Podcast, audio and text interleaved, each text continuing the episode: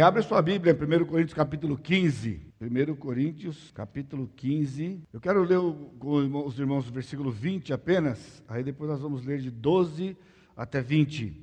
Mas de fato, Cristo ressuscitou dentre os mortos, sendo ele as primícias dos que dormem. Amém? Nosso Deus bendito, te agradecemos porque temos chegado aqui nessa manhã bem cedo para prestarmos esse culto ao Senhor.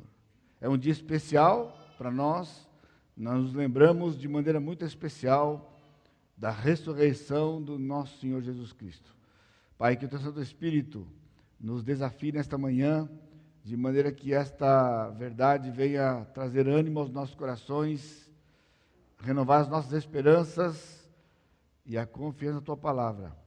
Eu te peço pelos irmãos que estão a, a caminho daqui, eu te agradeço por todos que já chegaram e que juntos, nesta grande celebração, nós possamos ter as nossas mentes e corações voltados ao Senhor, em gratidão no coração por aquilo que o Senhor tem feito por nós. Nós te bendizemos no santo nome de Jesus, nosso Salvador. Amém, Senhor. Eu estava pensando ali, enquanto eu estava sentado cantando, esta é a trigésima terceira Páscoa que eu tenho estado aqui juntamente com os irmãos desde 1985, abril de 85, nós tivemos nosso primeiro culto, esse horário de 6 horas da manhã, na, né? na época era 6 horas, e aí temos feito ultimamente 6 e meia da manhã. Mas aconteceu algo interessante, porque ainda nessas, nessa, nesse raciocínio das contas, se nós considerarmos que nós temos quatro textos da ressurreição dos evangelhos, e o texto de 1 Coríntios, que é esse texto aqui, então seria mais ou menos seis mensagens em cada texto. Aí a gente fica pensando, né? O quê? a gente vai comentar? A gente sempre fica em oração, querendo saber de Deus a direção para que qual passagem ou qual texto a gente vai ter esse tempo de meditação aqui de manhã. E então, quando o Senhor nos dirige. Aí a, a próxima pergunta, né? nem todos aqui, alguns de vocês talvez é a primeira vez, outros aí duas, três, quatro vezes, mas eu tenho aqui alguns campeões né, que estão aqui esses 30 e poucos anos, né, outros 20 que seja. Né? Então, o que há de novo? Mas essa é uma das oportunidades que nós temos de provar, provar de maneira bastante é, assim real, a, a inesgotabilidade, a profundidade da Escritura e desafiar os irmãos né, a não desanimarem quando você tem que, vez por outra, voltar aqueles mesmos textos e, e procurar meditar naqueles textos e saber que o Espírito vai falar ao seu coração de maneira real e bem ligado com aquele momento que você esteja vivendo, né? Ou está vivendo. Então, esse aqui é, é, mais ou menos o que aconteceu comigo essa semana, ao meditar nesse texto. Né? Eu tive a oportunidade, durante mais de 10 anos, lecionar essa, esse livro no seminário. Então, além do tempo aqui com os irmãos, né? durante 10 anos, passando por este livro, cada vez, cada vez, cada ano, novamente, e meditando nessa passagem, é aquele sentimento, né? O que é novo? O que é novo, né? O que é novo? O Senhor é novo. As misericórdias dele se renovaram a nosso favor hoje de manhã, não é? Nós as conhecemos, mas ele diz que elas são novas. As de ontem serviram para ontem. As de hoje são para hoje. E esta é uma, uma grande bênção para nós é, aquietarmos o nosso coração, entendendo de que nada poderá acontecer neste dia que não esteja coberto pela misericórdia dele, que se renovou a nosso favor logo que acordamos hoje pela manhã. Então eu queria desafiar os irmãos neste texto aqui. Quando nós lemos aqui, versículo 12, vá comigo agora. Ora, se é corrente pregar-se que Cristo ressuscitou dentre os mortos, como, pois, afirmam alguns dentre vós que não há ressurreição de mortos. Então aqui começa uma porção dentro desse capítulo em que o apóstolo Paulo defende. Aqui a primeira atenção para você, né? O apóstolo Paulo não está aqui no capítulo 15 defendendo a ressurreição do Senhor Jesus Cristo. O apóstolo Paulo está nesse capítulo 15 defendendo a ressurreição dos mortos para todo crente. Todo crente tem esta esperança e a nossa salvação, o plano de Deus está alicerçado por esta verdade, por esta verdade fundamental de que um dia todos nós vamos ressuscitar à semelhança de Jesus. Amém? Então vamos começar a acordar. Eu quero ver se eu consigo fazer vocês acordarem hoje cedo, né? Com estas verdades aqui. Aliás, este é, é esta vai ser a tônica da nossa mensagem hoje de manhã, que é o fato de nos acostumarmos com verdades, e às vezes verdades profundas como esta aqui, nós nos acostumamos e deixamos de desfrutar delas como Deus planejou e com certeza isso é para prejuízo nosso. É? Então, talvez desafiar você hoje para que você tenha, é, neste, nesta Páscoa de 2018, é, uma, um desafio de renovar a sua vida no sentido de desfrutar mais desta verdade de que nós vamos ressuscitar porque Cristo ressuscitou. Aliás, é tão corriqueiro para nós, porque nós estamos tão distantes, é dois mil e poucos anos deste fato. Uma das mensagens, algumas das mensagens que eu preguei ao longo desses anos aqui, era justamente tentar nos levar ao clima que os apóstolos viviam naquele dia. Então, num dia semelhante a este, aqui, dois mil e poucos anos atrás, eles foram impactados pela, por esta verdade que o Senhor Jesus Cristo ressuscitou. De certa forma, a gente vem para cá, é um culto diferente, é um culto singular ao longo do ano. A, a, aliás, acordar às 5 horas da manhã, não é? Num domingo, é, realmente é um desafio né, para todos nós. E chegamos aqui, então talvez seja isso que tem sobrado, é né? um culto diferente, a gente acorda de madrugada e vai para a igreja para nos lembrarmos como aquelas mulheres foram bem cedinho para o sepulcro, de ver que Cristo estava lá. Porém, esta verdade, naquele dia, trouxe um impacto que não era um impacto momentâneo, esse foi um impacto duradouro, durou toda a vida deles e durou e tem durado todos esses dois milênios de história do cristianismo. Então, isso já nos desafia a, a, a concluirmos que nós temos andado meio que na contramão com essa coisa da ressurreição de Jesus. Porque um domingo especial, também fique tranquilo que não, a gente não vai implantar todo domingo o culto 5 horas da manhã, para que a gente lembre disso todo domingo, né? Mas mais ainda, talvez desafiar você de que nós temos que nos lembrar todos os dias da ressurreição de Jesus e principalmente da nossa ressurreição. Foi a última vez que você lembrou ou que você pensou de que nós vamos ressuscitar? Essa é uma convicção que nós temos, mas será que isso todo dia, a todo instante, a gente pensa nisso? Não. Nós não pensamos todo dia, nem sequer mesmo na, nesse, nesse relacionamento íntimo que temos que ter com, com Cristo, como a gente tem sido desafiado aqui, não é? Quanto mais a gente todo dia pensar na ressurreição. Mas tenta imaginar se não vai ser diferente para você se disciplinar a acordar todo dia, lembrando que nós vamos ressuscitar. A propósito, nós acordarmos pensando que podemos morrer, alguns de nós à medida que a vida vai, né, quando você tem 15, 18 aqui, isso aqui é um lampejo na sua cabeça, essa coisa de morte, né? Ou talvez quando morre alguém mais próximo, que você dá uma pensadinha aqui, né? Aí vai passando a meia idade, quando você está entrando na idade da madura, né? Então essa realidade vai ficando mais perto. Agora, olha só que coisa é, é, injusta para nós. Acordar pensando de que a gente vai morrer. A gente vai morrer. A gente vai morrer. Com tudo que este livro fala a respeito da ressurreição. Portanto, a ressurreição não é o nosso prato de todo dia.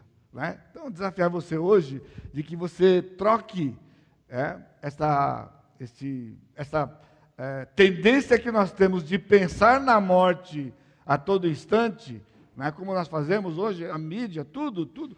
Ó, fim de semana prolongado aqui, com certeza amanhã na mídia vai ter tantos acidentes, tantas mortes, aquelas fotos horrorosas lá de carros que ficou só um montinho de ferragem, ali morreu não sei quanto ali, aí você fala, é, né, um dia, todos vamos morrer um dia, né? Para alguns de nós já não é mais um dia, né? É um dia, é uma hora dessas, uma hora dessas. Mas o texto aqui, então, não é, como alguns têm procurado enfatizar, de que Paulo estivesse fazendo uma defesa, uma apologética à ressurreição de Jesus. A questão do apóstolo Paulo era outra. Por isso, essas duas palavrinhas aqui, elas são muito importantes aqui no texto, quando ele diz: ora, se é corrente, por quê?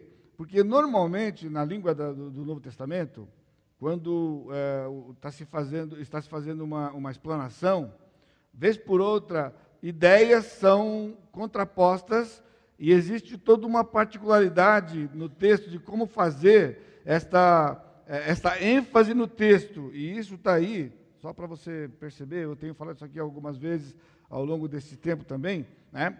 que a, a, essa adversativa que está aqui, que é a palavra de, né? ela é mais fraca do que Alá, é porque Alá seria esta, esta confrontação de ideias opostas. De, ela, ela funciona como algo mais conclusivo. O apóstolo Paulo gastou do versículo 1 até o versículo 11 da sua explanação para mostrar a veracidade da ressurreição de Jesus e o impacto que isso deve ter em nós, como crentes. Né? Mas o apóstolo foi surpreendido né, por algo que foi uma carta que ele recebeu aqui. Deixa eu ver onde estou lá. Então, com essa expressão que nós estamos vendo aqui, ora, se é corrente, ora, se é corrente, o se aqui não é como nós estamos acostumados, né? Se ou se não se. É tipo uma dúvida, né? será? Não, aqui diz assim, ó, ora, desde que é corrente pregar-se que Cristo ressuscitou, como, pois, afirmam, afirmam alguns dentre vós que não há ressurreição de mortos? E eu estava pensando, irmãos, isso aqui, porque nenhum de nós que temos crido no Senhor Jesus Cristo, nós pensamos ou desacreditamos que vamos ressuscitar. Mas, como disse há pouco,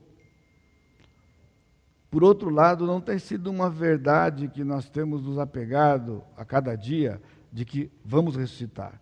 Então eu fiquei pensando, o, o que é pior? Negar que haverá uma ressurreição ou viver sem considerar esta ressurreição? Que é exatamente o que está acontecendo aqui no nosso texto aqui. Então Paulo conclui essa essa explanação até aqui no versículo 11, porque havia crentes na igreja de Corinto que não criam numa ressurreição corpórea. Ainda há no cenário evangélico pessoas crentes que não acreditam que a ressurreição vai ser corpórea. Aliás, quando nós estamos pregando, falando sobre a escatologia, né? mesmo aqui dentro, sempre uma porção de perguntas. Pastor, mas vai ser com esse corpo mesmo? Vai ser com esse corpo mesmo, né? Como é que vai ser? Vai ser corpo, não vai ser? Porque a ideia do, desse aspecto espiritual. Quer ver um outro exemplo? O que será que eles estão fazendo exatamente nesse momento lá no céu? Nós estamos aqui. meio sonolentos ainda. Mas o que eles estão fazendo agora lá no céu? Não sei. Estão dormindo? Porque a Bíblia fala sobre os que dormem, os que dormiram em Cristo, estão dormindo? Não. Tem um punhado de gente boa, pessoal, crentes, teólogos, que acreditam de que quando a gente morre, até o final de tudo, quando Cristo vai voltar e entrarmos na eternidade, nós estamos ou estaremos dormindo. Isso aqui é para coisa de preguiçoso, né? A pessoa ficar dormindo tanto tempo assim, né? Não basta dormir aqui as horas que a gente dorme, né? Tem que ficar, depois que a gente morre, vai ficar dormindo até dormir. Sim, estão pensando, estão dormindo. Então você fica meio animado, animado de que você vai dormir. Pois é, então essa questão, não vamos julgar esses crentes que estavam com dificuldade de crer numa ressurreição corpórea. Verdade é que eles tinham engendrado toda uma teologia, né? De que a ressurreição que está prevista na Bíblia, segundo aquele grupo, ela é espiritual. Ou seja, Cristo ressuscitou, o seu corpo ressuscitou, mas nós ressuscitamos com ele quando somos batizados. Então, no momento que gente é batizado aqui, na água, então naquele momento nós estamos ressuscitando para desfrutar da ressurreição. Aliás, nós mesmos acabamos nos enrolando, né? Porque Romanos capítulo 6, ele diz que o batismo é, é realmente uma simbologia da nossa identificação com Cristo na sua morte, sepultamento e ressurreição. Você lembra quando você foi batizado? Então você entra no corpo, você entra naquele tanque, um pecador, cheio de pecados, como dizia meu pastor antigo, né? Um pecador cheio de pecados. E então, quando você é mergulhado, mergulhada, é como se você estivesse morrendo, e quando você volta, você está ressuscitando para viver uma vida nova, uma novidade de vida. Então a gente diz, é uma ressurreição. Então, por causa disto, muitos crentes se apegam a este fato de que ali é a ressurreição prevista. Irmãos, são duas coisas distintas. Ali é uma simbologia. Agora, está prometido para nós na palavra que haverá uma ressurreição corpórea. Esses crentes estavam influenciados por uma filosofia que não é a nossa filosofia, mas eu quero hoje de manhã desafiar os irmãos a desfrutarmos da atitude de Paulo com respeito a essa doutrina importante. Ou seja, hoje eu não quero ir com os irmãos até o clima dos apóstolos. Eu quero ir com os irmãos ao coração do apóstolo Paulo. Isso foi uma grande bênção para o meu coração essa semana, reestudando esse material por algumas horas, estudando novamente e então ser impactado né, de pensar como Paulo pensou. Por que Paulo escreveu o que escreveu? Por que o Espírito dirigiu Paulo para escrever isso aqui? Algo moveu o apóstolo Paulo para escrever esta, esse texto aqui. Então, Paulo recebeu uma carta dos crentes de Corinto e eles tinham dúvidas capítulo 7 até o capítulo 16. Todos esses assuntos que estão lá, capítulo 7, o casamento, capítulo 8, 9, 10, a respeito do, do, do, do, da liberdade cristã, porque eu posso fazer todas as coisas. Capítulo 11, a respeito da ceia, estava havendo uma confusão lá na ceia. Capítulo 12, 13 e 14, a respeito dos dons espirituais.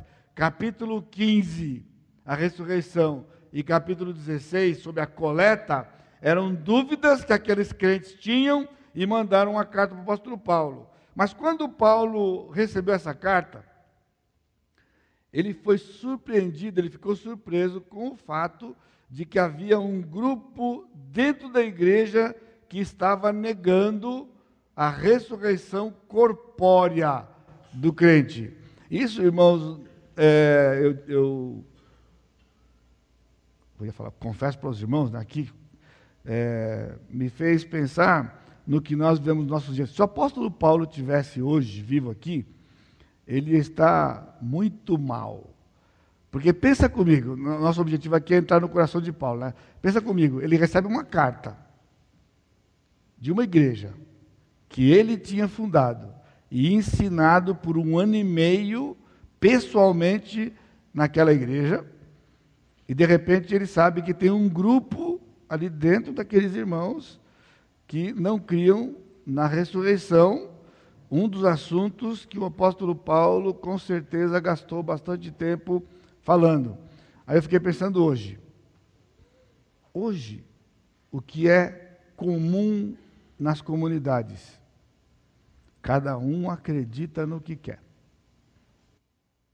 Ou seja, você tenta imaginar o apóstolo Paulo hoje diante de uma igreja onde ele chega para visitar e ele começa a conversar com o pessoal e descobre que cada dois, três, oito, eles têm uma convicção diferente daquilo que foi dado pelos apóstolos. Você entende? Paulo está chocado e surpreso porque havia uma doutrina dentro da igreja que não batia com aquilo que havia sido ensinado pelos apóstolos e por ele mesmo naquele lugar.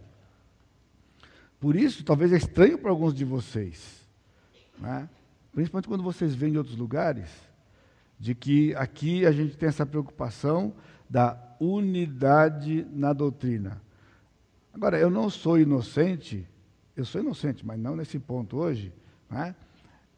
de acreditar que vocês todos aqui estão pensando a mesma coisa. Porém, há uma preocupação nossa, como corpo pastoral, de manter a unidade do que acreditamos.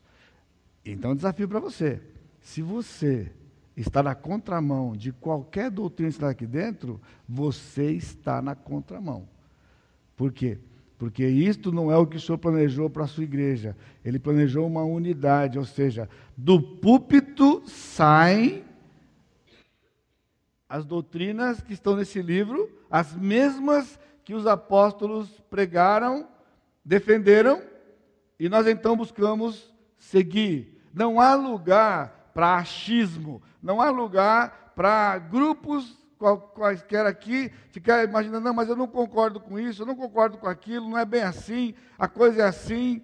Né? Estava acontecendo isso aqui com uma doutrina, e o apóstolo Paulo, então, dirigido pelo Espírito, faz um tratado, aqui no texto, de quase 60 versos, para poder desafiar aqueles irmãos e contribuir para o cristianismo, né, de que nós temos que ter unidade doutrinária. Então, nesse texto de 12 a 20, Paulo coloca para nós seis implicações da ressurreição de Jesus e, consequentemente, a nossa ressurreição. E esse vai ser o nosso impacto de, de é, meditarmos aqui que nós temos que gastar mais tempo pensando e vivendo, a nossa vida tem que refletir esta verdade crucial de que vamos ressuscitar e vamos ressuscitar porque Cristo ressuscitou. Então, não faça desse dia de hoje um dia que você dormiu pouco. Que de sábado para domingo você dormiu apenas algumas poucas horas e que você então vai estar cansado durante o dia e amanhã vai trabalhar cansado e seja isso que você guarde da Páscoa, não é? Mas de ser trazido aqui para renovar no coração a sua esperança, talvez a dificuldade que você está vivendo, os dias que você tem vivido, as situações que você tem enfrentado, os problemas que são que, que é o desafio que você tem hoje na sua vida, tem sido resultado de como você tem vivido esta verdade ensinada na Escritura e aqui nesta igreja, de que nós vamos ressuscitar a semelhança do Senhor Jesus Cristo. Por isso, o fato da ressurreição de Cristo deve nos mover a desfrutar das suas implicações. Eu queria que ao final desse, desse, desse sermão hoje aqui, você, junto comigo, admitisse isso. Pastor, eu não tenho desfrutado das implicações da ressurreição de Cristo na minha vida. Por exemplo, se perguntar para você, Ressurreição. O que você poderia falar sobre a ressurreição? É verdade. Cristo ressuscitou. Ele é Deus. Né? É nosso Deus. Aí já começa a engasgar o carburador, né? Aliás, vamos voltar para a época moderna, para a injeção eletrônica. O que mais sobra? O que mais sobra? O apóstolo Paulo, a lista aqui nesse texto, de 12 a 20, essas seis, mas de 20 até 28, mais outras implicações que não é objeto do nosso tempo hoje aqui, que transformam a vida cristã diária. Primeira implicação é uma questão de coerência, versículo 13. Ora, se estão dizendo que não há ressurreição, agora, no nosso caso, você tem que trocar levemente assim, olha. Você não diz que não há ressurreição de mortos, certo? Como eles diziam lá. Mas nós vivemos como se ela não acontecesse. Então a questão é: se alguém acredita ou alguém vive como se os mortos não fossem ressuscitar, simples como isto, Cristo não ressuscitou. Foi o que Paulo estava dizendo aqui. Se não há ressurreição de mortos, então Cristo não ressuscitou. Ou seja, é uma incoerência na vida cristã crermos que Cristo ressuscitou, mas não cremos que vamos ressuscitar. Ou cremos que Cristo ressuscitou e não vivemos esta realidade que vamos ressuscitar. Porque tudo fica para o aqui e agora. Tudo fica para aqui e agora. As dificuldades, os dissabores, os problemas que enfrentamos, as incertezas. Mas não é assim que nós temos vivido. Tudo o que acontece nos afeta. Nós estamos afundados com essa questão política do nosso país, né? corrupção atrás de corrupção, uh, decepção através de decepção. Nós todos estamos aí a. Se você está acompanhando né, essa situação, que essa semana deve ter algum desdobramento aí, do julgamento do ex-presidente da República. E a gente vê, então, a forma que tem sido tratada a coisa, ou seja, está um punhado de pessoas que não têm nenhuma expectativa de nada do que vai acontecer essa semana, até porque já sabe, já acha que vai acontecer. E pior, eu estou falando de crentes. Crentes que já estão sofrendo, estão revoltados tanto quanto outros no país, revoltados com a impunidade. Agora, se nós colocarmos neste caldeirão aí, este ingrediente da ressurreição, nós vamos ressuscitar? Porque Cristo ressuscitou, ele está vivo. Então, já prepara o seu coração. Qualquer coisa que aconteça esta semana tem tudo a ver com o nosso Deus e a nossa ressurreição. Então, se você entrar num desacordo com isso, vai continuar sofrendo e frustrado. Por quê? Cristo está vivo? Nós cantamos agora, Ele vive. Eu posso crer no amanhã. Mas é assim que nós temos vivido.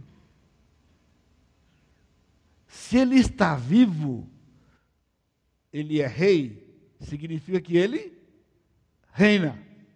Olha só, se Ele está vivo e Ele é rei, Ele reina. Você acha que pode acontecer alguma coisa no nosso país ou no mundo que fuja ao controle dele como rei? Não. Então, por que somos afetados por essas coisas? Por quê? Porque a ressurreição não é a realidade da nossa vida quando acordamos cada dia. Acordamos e ficamos mergulhados nos problemas, nas dificuldades e vivemos assim sem considerar, ou seja, que virtude há em não, em não estarmos naquele panelão dos que não acreditam na ressurreição corpórea. Ou seja, nós acreditamos que vamos ressuscitar. Então, irmãos, hoje é o nosso presente. Vamos viver à luz desta verdade. Se então Cristo não ressuscitou, por que coerência? Embora o que está em vista seja a ressurreição geral e não especificamente a de Cristo, negar uma implica em negar também a outra. Ou seja, não viver à luz da ressurreição nossa é negar a de Cristo. E negar de boca, como eles estavam fazendo, é blasfêmia. E negar na prática o que é. Nós vamos continuar com o apóstolo Paulo aqui. Paulo está impressionado, e então ele está desafiando aqueles crentes, e ele continua dizendo, na segunda implicação, versículo 14, a nossa pregação e nossa fé são substanciais. Pastor, não estou entendendo. O senhor resolveu hoje, depois de trinta e poucos anos, por falta de assunto, chover no molhado. É novidade para você que a nossa pregação e a nossa fé são substanciais? Paulo diz, versículo 14: E se Cristo não ressuscitou, é vã a nossa pregação e vã a nossa fé. Paulo usa aqui uma palavra para vã, que significa vazio, sem valor, sem significado, sem uma realidade para se apoiar. Agora pense, o apóstolo Paulo está dizendo: se não há ressurreição de mortos, Cristo ressuscitou.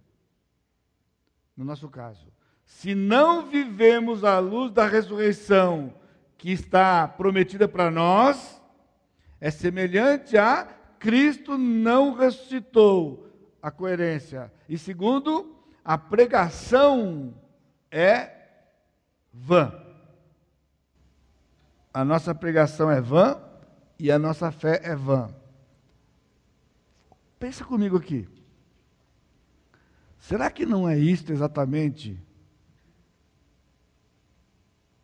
que alguns estão vivendo? Por quê? A pregação sai, a palavra de Deus sai, mas de certa forma, ele não causa, ela não causa um impacto na sua vida de todo dia. Às vezes você não entende, às vezes você não consegue associar com você, com o que você está sentindo, está passando. O que significa isto? Uma pregação vazia. Os púlpitos estão cheios de pregação vazia. Agora, o nosso problema aqui não é o púlpito com pregação vazia. São crentes que estão tão acostumados a ouvirem as coisas que se tornou vazio do mesmo jeito, sem o menor significado. Irmãos, verdades profundas saem deste lugar aqui, toda semana. E quando olhamos para nós, nós somos pessoas normais, crentes normais. Olha só a implicação que Paulo está colocando aqui. Nossa pregação e nossa fé são substanciais. Então você pode mudar isso hoje. Se você tomar um, um propósito de que você vai viver ou moldar a sua vida agora em torno de uma realidade de que nós vamos ressuscitar, porque Cristo ressuscitou, então a pregação vai ter um outro sentido para você. Vai ter sentido. A fé é algo para se apoiar. A ressurreição, portanto, dá conteúdo verás à pregação. Então, não, não, não pensar nela todo dia significa a gente não entender muito essa coisa da pregação. O que, que Deus quer falar para mim? Isso é praxe entre os crentes. Todo tempo o crente está buscando a vontade de Deus. Escuta isso todo tempo. Pastor, eu quero saber a vontade de Deus. Irmãos, a vontade de Deus já está expressa na palavra, já foi expressada na palavra. Está aqui. Então, de verdade, de fato, querer saber a vontade de Deus significava ou significaria debruçar-se sobre esse livro e gastar tempo com esse livro. Aí de novo esbarramos naquele velho amigo nosso problema, né? Pastor, como falar de tempo nesses dias? A gente, se é uma, uma característica dessa época, nós não temos tempo. Tão rápido quanto a internet, tão rápido quanto os carros e os aviões, o tempo está passando. E a gente continua sem tempo. Mas continuamos dizendo: eu quero saber a vontade do Senhor. A vontade do Senhor expressa aqui é que vamos ressuscitar. Vamos ressuscitar. Ele ressuscitou, nós vamos ressuscitar. Portanto, o que tem para nós é muito mais do que tem acontecido aqui. Muito, muito, muito, muito mais do que tem acontecido aqui. Por isso, não deixe que as coisas que têm acontecido aqui venham a abalar você. Por quê? Essa ressurreição prevista, ela não é lá na frente. Esse é o problema que nós temos. Pastor, mas pensa bem. Eu não sei quando eu vou morrer. Mas eu vou morrer. E depois que eu morrer, ainda não sei quando Cristo vai voltar. E quando Cristo voltar, o Senhor mesmo disse que tem mais sete anos, depois tem mais mil, e depois tem eternidade. Então a sua cabecinha está onde? Lá no lonjão. As crianças pensam assim, as crianças pequenininhas. Lá no lonjão. Quando, na verdade, essas, esses princípios estão aqui para nós pensarmos e desfrutarmos dele aqui, hoje, agora. Porque não haverá diferença naquela vida lá da que vivemos aqui. Aliás, pense nisso. Se for contar pela vida que você está vivendo aqui hoje, qual é a garantia que você vai recitar? e estar para sempre com o Senhor. Você sabe quanto é para sempre? Para sempre é um montão. Na simplicidade da criança que já aprendeu a falar algumas palavras, os meus falavam assim: para sempre é infinito. Como se ele entendesse que era infinito. é infinito. Não acaba nunca. Agora, como ter um relacionamento com Deus que não acaba nunca. Quando nós não conseguimos ter um relacionamento com Deus aqui, duas horas por dia. Que coisa maluca. Você está entendendo? Por isso que quando a gente prega aqui, a coisa não entra aqui. Ela só entra aqui e sai aqui. Mas não entra aqui e vem para cá. Porque é um negócio maluco, pessoal, é um negócio absurdo. Aliás, muitos ao longo da jornada começam a entrar esse lado, isso é tudo maluco, sabe o que faz? Linguagem popular, chuta o pé no balde e vai tocar a vida de outro jeito. Se desilude completamente, se desencanta completamente. A nossa pregação é, é substancial, ou seja, o conteúdo do ensino e a pregação não tem sentido porque a ressurreição não ocupa o nosso pensamento. Amanhã, quando você acordar, se lembre. Não, ontem foi a Páscoa. Ontem nós lembramos que Cristo ressuscitou. Não, você acorda amanhã cedo e diz: Eu vou ressuscitar. Portanto, eu não pertenço a este mundo. Eu estou aqui, mas não sou daqui. E o que acontece aqui não tem nada a ver comigo. Tem a ver comigo e com o meu Jesus. Começa a desfrutar da ressurreição hoje. Você tem pedido orientação dele para fazer as coisas? Ele é a primeira pessoa que você procura para tomar suas decisões? Então não, tamo, não está vivendo a ressurreição. Nem a dele e muito menos a nossa.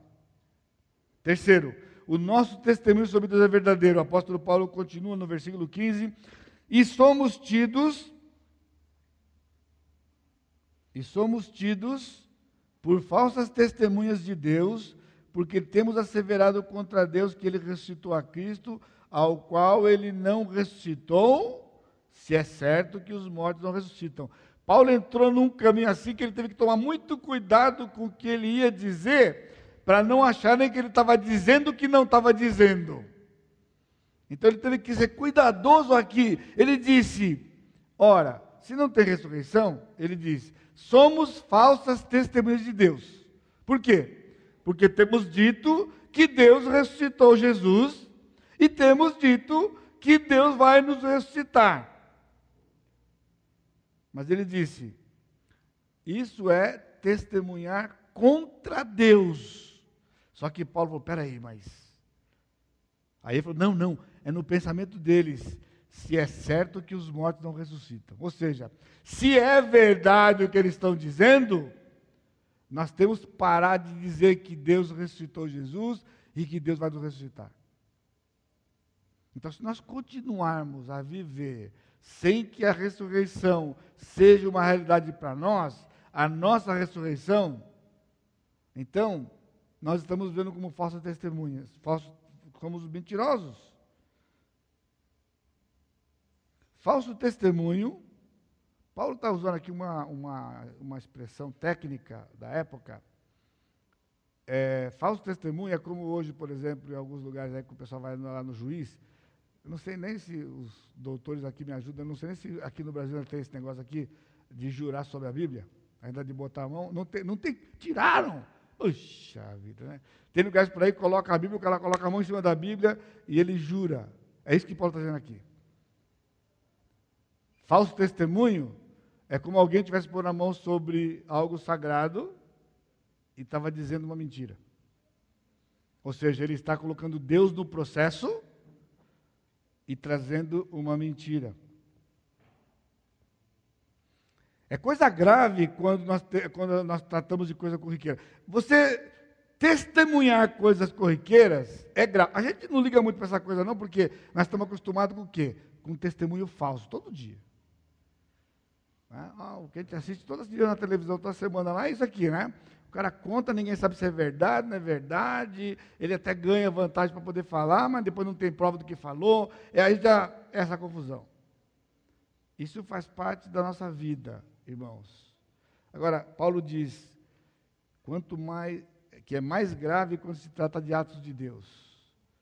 Falar que Deus fez algo ou que Deus disse algo que ele não disse ou não fez, isso aqui é gravíssimo. Aliás, se você veio na aula semana passada, e se você vier domingo que vem à escola dominical, eu tenho ajudado você a sair desse lugar comum de ficar atribuindo coisas a Deus que Deus não fez. Só está na sua cabeça. Quando você diz, Deus me abençoou. Oh, aconteceu essa semana porque Deus me abençoou. Está tudo fora da escritura. Mas na sua cabeça Deus abençoou você. E você conta para todo mundo que Deus. Conta na grupo, conta para todo mundo que Deus foi quem te deu. Quando você não tem nenhuma base bíblica que ele te deu, a não ser um pensamento, um chavão de que Deus que dá. Deus que deu. Irmãos, o que Deus deu está aqui.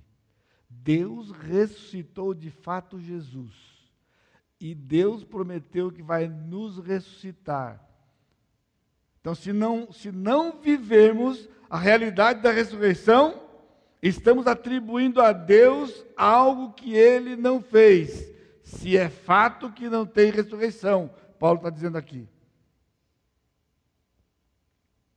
Somos agora, o que Paulo está dizendo para eles? Nós somos testemunhas legítimas. Você pode dizer que Cristo ressuscitou e que você vai ressuscitar? Aí nós somos legítimos. Mas nós temos que viver isso. Então, meu desafio é: você está entendendo? O apóstolo Paulo estava com o coração apertado, porque ele ouviu dizer que numa determinada igreja pessoas estavam negando, Jesus, negando a ressurreição e achando que estava assim. Não, Cristo ressuscitou. Mas nós não vamos ressuscitar. Essa coisa aí é tudo. Não, nós já ressuscitamos como fomos batizados. E Paulo ficou chocado. Chocado. Paulo não tinha, naquela época, ainda bem, noção do que aconteceria na igreja do Senhor com as verdades que foram deixadas pelos apóstolos.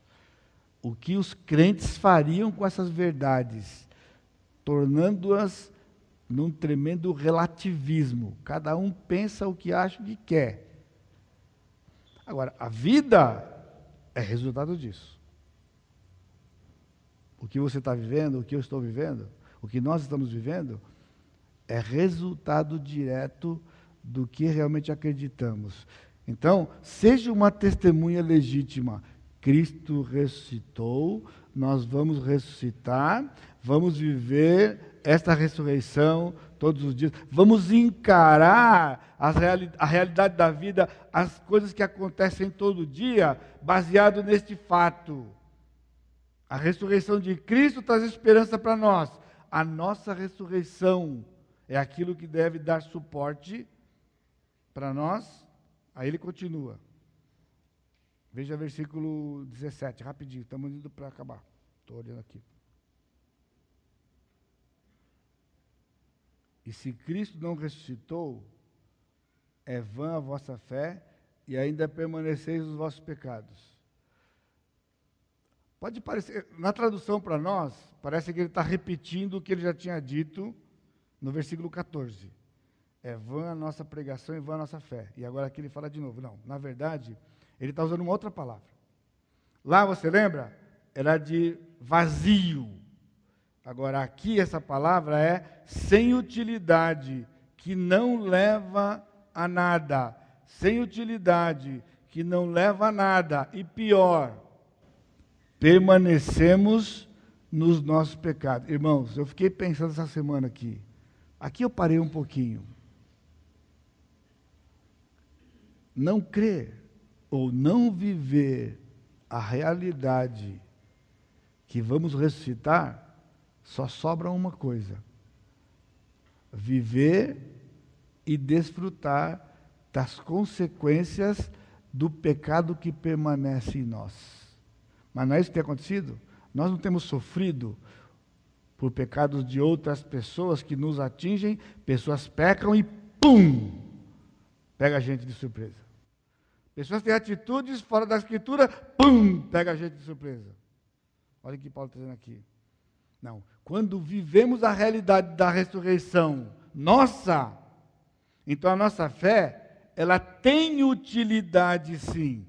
E Paulo está sendo bem enfático aqui, ele diz: se não há se Cristo ressuscitou e, portanto, nós não vamos ressuscitar, a nossa fé é inútil e permanecemos no pecado. Aqui a palavra permanecer é cercados do pecado, emaranhados do pecado, é como que aquela figura de uma ovelha com toda a sua lãzinha aqui, que ela vai para o espinheiro, se enrosca lá e não consegue sair.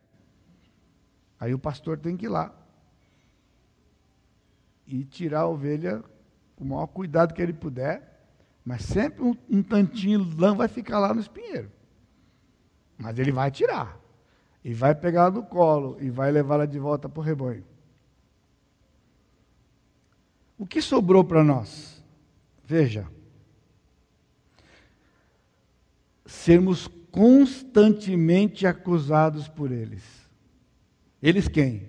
Pelos nossos pecados. Irmãos, esta é uma das tônicas do aconselhamento bíblico. Quando você peca, quando eu peco, ficamos entristecidos pelo pecado, a nossa tristeza vai passar no momento em que nós refletimos que a ressurreição de Cristo pôs fim naquele pecado, nos efeitos do pecado, tirou de Satanás a sua grande arma contra nós. Ele é o nosso acusador. Agora, se não tem ressurreição, então nós vemos isso. Acordamos, vivemos o dia todo, todo emaranhado, totalmente cercado pelos pecados, abatidos pelos pecados, sufocando pelos pecados. Vivendo como aquelas pessoas fora, sem esperança de Jesus. Sem esperança de Jesus. Ai, irmão, sai daqui hoje diferente. Não sai daqui como você chegou aqui hoje. Sai daqui colocando na sua mente essa verdade. Ó, Cristo ressuscitou, eu vou ressuscitar e o pecado não tem mais poder sobre mim. Nós cantamos domingo passado, né? Eu fui livre da pena do pecado, somos livres do poder do pecado e vamos ser livres da presença do pecado. Esse é um dos cânticos, talvez de uma teologia mais profunda que nós temos tido nesses últimos tempos. O autor estava assim encharcado da Escritura, porque isto aqui, é, esse, esse texto, ele é o cerne, é o núcleo da santificação, passado, presente e futura. Exatamente isso. No passado, fomos livres da pena do pecado. Não há mais penalidade sobre nós. Não há mais condenação. Mas o pecado ainda nos assedia, ele nos cerca. Então hoje o Senhor nos dá a condição de viver sem estar debaixo do poder do pecado. O pecado não tem mais poder sobre nós. Nós temos a ressurreição de Cristo, temos a nossa ressurreição. Você já usou essa expressão quando você peca? Vai para o Senhor, contrito, quebrantado, e diz para o Senhor: Senhor, cobre isto com o sangue do teu filho, põe debaixo do sangue. Sabe qual é o próximo pensamento? Que aquele túmulo vazio aniquile qualquer efeito disto. E somente assim o nosso coração descansa. Descansa, porque o pecado está lavado e aquele túmulo vazio definitivamente pôs fim no poder que aquele pecado podia ter sobre mim. O diabo não pode mais usar. Então, a sua consciência acusa você? Você já confessou o seu pecado? Então diga: Aleluia, o túmulo está vazio. Louvado seja o Senhor, eu vou ressuscitar também, junto com o Senhor. Você está apavorado aí, né? Com o tempo, mas eu estou de olho aqui, viu? É que é está difícil, de manhã é difícil, né? Depois de dormir só algumas pouquinhas horas, né? Pode dormir aqui, eu não tenho problema. Depois vai estar tá gravado, aí depois você assiste, tá, tá aqui, eu. Não, é bem volta. Sem a ressurreição de Cristo, não, sem a ressurreição, Cristo seria, olha só a blasfêmia, mas é isso que Paulo está dizendo aqui nesse texto. Quando ele fala que é vã a nossa fé, fé aqui não é o ato de crer. Fé aqui é o conjunto de doutrina que nós temos. Ele diz: sem a ressurreição, Cristo seria um Salvador sem utilidade. Sem utilidade nenhuma. Pois estaríamos completamente dominados pelos nossos pecados. Porque Cristo nos libertou dos pecados. Por isso vamos ressuscitar e por isso não há pecado aqui de ninguém, nem nosso, que possa nos abater ou nos tirar o foco do fato de quem Cristo é para nós. E por isso podemos continuar. Nossos irmãos que já morreram permanecem vivos. Essa carta, quando foi escrita, ela foi escrita bem próximo da, de uma Páscoa como a nossa lá no ano 57. E naquele tempo, havia alguns poucos anos que Paulo tinha passado por ali, alguns crentes já tinham morrido. Assim como aqui, ao longo desses anos, né, quantos entes queridos, irmãos queridos nossos morreram. Paulo diz no versículo 18: E ainda mais, os que dormiram em Cristo pereceram. O que significa? Ele está dizendo que se nós vivemos, se nós não vivemos a realidade da, da ressurreição, então significa que aqueles que morreram também não vão ressuscitar. Ou seja, já era. Aqueles crentes acreditavam que o corpo vai para o túmulo e vai se desfazer totalmente. A alma vai para Deus e essa alma é que vai ver a eternidade com o Senhor. E este corpo vai se destruir totalmente. Então, Paulo, vocês acreditam nisso? Mas não é assim que nós temos vivido. Este corpo vai ser restaurado, a nossa alma vai entrar nele de novo, restaurado, e alma, é, espírito e corpo, alma e corpo vão viver eternamente com o Senhor. O Senhor vai restaurar um quanto o outro. Um, a alma espiritualmente e o corpo literalmente. Ou seja, aqueles crentes haviam apostado tudo em Cristo.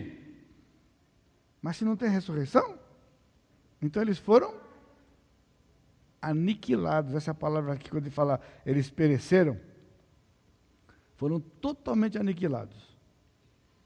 Então, é uma conversa. Essa coisa que vamos encontrar um dia, essa conversa. Ou seja, não adianta crer numa coisa e não crer noutra, e vira uma confusão. Os que dormiram em Cristo é uma expressão para poder falar dos crentes, da morte dos crentes naquela época. E finalmente Paulo chega no versículo 19, onde ele diz: Se a nossa esperança em Cristo se limita apenas a esta vida, somos os mais infelizes de todos os homens. Eu me lembro que dando aula aqui, quando chegava nesse texto, nesse versículo em particular na classe, sempre é, é um momento especial para nós, porque é uma reflexão. Paulo, ele começou no versículo 12, é como num crescente, crescente, crescente, crescente, até chegar nesse momento do versículo 19. É o ápice do seu pensamento.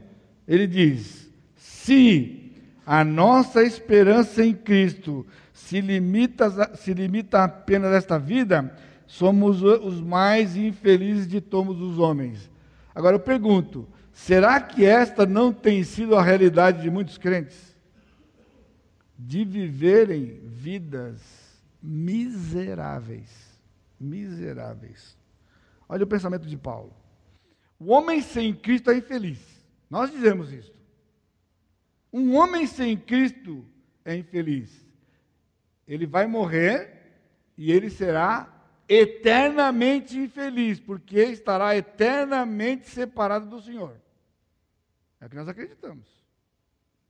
Agora imagina se a nossa esperança se limita ao que nós vivemos aqui, ou seja, se nós não vivemos a luz da ressurreição que está proposta, ele diz: somos piores do que eles. Veja, ó, eu posso falar isso aqui bem tranquilinho para você hoje. Quando você acordou, a hora que você acordou, sei lá, entre quatro e cinco e pouco, os mais atrasadinhos acordaram perto de seis. Certo? Aonde estavam as demais pessoas? Onde? Dormindo. E você acordou para vir para cá. Olha o pensamento de Paulo. Exatamente isso. Eles ficaram dormindo e nós viemos para cá. Sabe por quê? Porque a nossa vida não se resume a isso aqui. Porque se ela se resume a isso aqui, nós teríamos tolos, desculpa a expressão, tontos, de em vez de ficar dormindo, sair de casa debaixo da coberta, sair com fome e ir para o quilômetro 11 e ficar escutando blá, blá, blá, blá, blá, uma hora, alguém blá, blá, blá. Pessoal, isso é loucura, isso aqui é loucura. Isso aqui só tem sentido porque nós vamos ressuscitar, porque não é isso aqui que conta. Então, se você tirar a ressurreição, o que sobra é isso aqui. Nós nos privamos de coisa. O incrédulo, o homem sem Deus, faz o que quer, a hora que quer, desfruta dessa vida, desfruta dos prazeres da carne, desfruta de cada coisa desse mundo, e nós nos privamos. Não pode, não pode, não pode, não pode. Não pode. E não pode mesmo. Então quem é infeliz? Nós. Porque eles estão desfrutando de um monte de coisa. Não é desvantagem? É isso que está dizendo. Se a nossa esperança se resume a isto aqui, nós depositamos nossas vidas em crenças e numa tremenda ilusão. Pessoal, isso aqui não, não cabe na cabeça. Trocamos tudo por um amanhã que não existe. Um dia, um camarada que não acreditava em nada disso, fez exatamente essa pergunta aqui, para um crente. E eu não sei o que você ia responder se fizesse essa pergunta. Já parou para pensar? Talvez se você está com mais de 60, você tenha pensado bastante isso aqui. Não é meu caso ainda, mas o seu é. Você já parou para pensar se, quando você morrer, você descobrir que não era nada disso, nada disso, não tem céu, não tem inferno, não tem Jesus, não tem nada, não tem nada. Ele perguntou para o crente. Um camarada perguntou para o crente. Você já passou, parou para pensar? Aí ele parou, pensou e falou assim: Olha, eu já parei para pensar. Não, o que, que eu teria perdido? Eu teria perdido de desfrutar da vida aqui, como você está fazendo? Me privei de um punhado de coisa. Agora, se não tem nada depois, eu e você vamos estar no mesmo barco. A única vantagem sua é que você desfrutou desse lugar aqui mais do que eu. Agora deixa eu fazer uma pergunta para você. Você já parou para pensar se você morrer for tudo verdade? Agora tem diferença. Sabe por quê? Eu vou ressuscitar e vou viver para toda a eternidade com Jesus e você vai estar no inferno. Quem está correndo mais risco aqui, eu ou você, de ser tudo mentira ou ser tudo verdade? Agora, isso só tem valor, você percebeu? Se você acreditar na ressurreição. Porque se você não acreditar na ressurreição, aquele camarada está certo. Você é maluco. Você é maluco. E ainda vai botar a culpa em mim ainda. Na sua maluquice. Vai dizer que eu que faço você ficar maluco. Aí por isso Paulo chega no versículo 20, você está entendendo agora? Porque eu li o versículo 20? Porque depois de tudo isto, Paulo conclui dizendo: Mas agora Cristo ressuscitou. E ele é as primícias dos que dormem. Ou seja, os efeitos da ressurreição, irmãos, não são abstratos são concretos, são reais. O efeito da ressurreição não é só você ficar aqui pensando que dois minutos atrás aquele túmulo está vazio. O verbo usado aqui, eu não tenho tempo para poder explicar em detalhes para você, mas Paulo está escrevendo de uma forma que aquele evento histórico que já aconteceu tinha tanto poder que ele estende por toda a eternidade os efeitos os efeitos da ressurreição permanecem para toda a eternidade e nos atinge. Por isso nós temos que viver isso aqui. A ressurreição dá completo sentido a tudo que cremos e esperamos. Há algo sem sentido para você? Você não está conseguindo equacionar alguma coisa? Está faltando pensar na ressurreição. Não de Jesus, na sua na sua, na minha.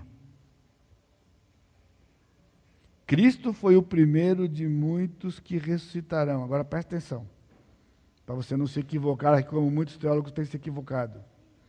Não é o primeiro dentre os ressuscitados. Não é isso que está escrito aqui. Ele diz: Ele ressuscitou dentre os mortos, sendo ele as primícias dos que dormem. Cristo não é o primeiro dos ressuscitados. Cristo é o primeiro dos que dormem. Ele é o primeiro dentre os mortos, o primeiro membro da raça humana a viver eternamente. Ele é o primogênito entre muitos irmãos. Lázaro ressuscitou, mas morreu de novo.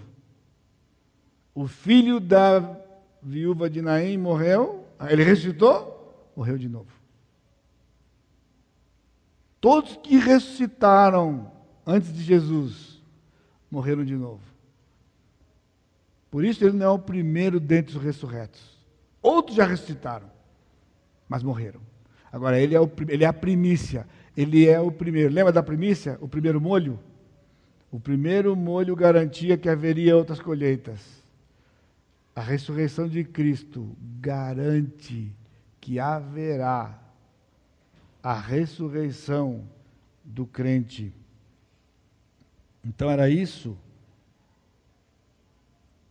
A ressurreição dele garante a nossa. Isso movia Paulo na sua jornada de servir a Cristo aqui.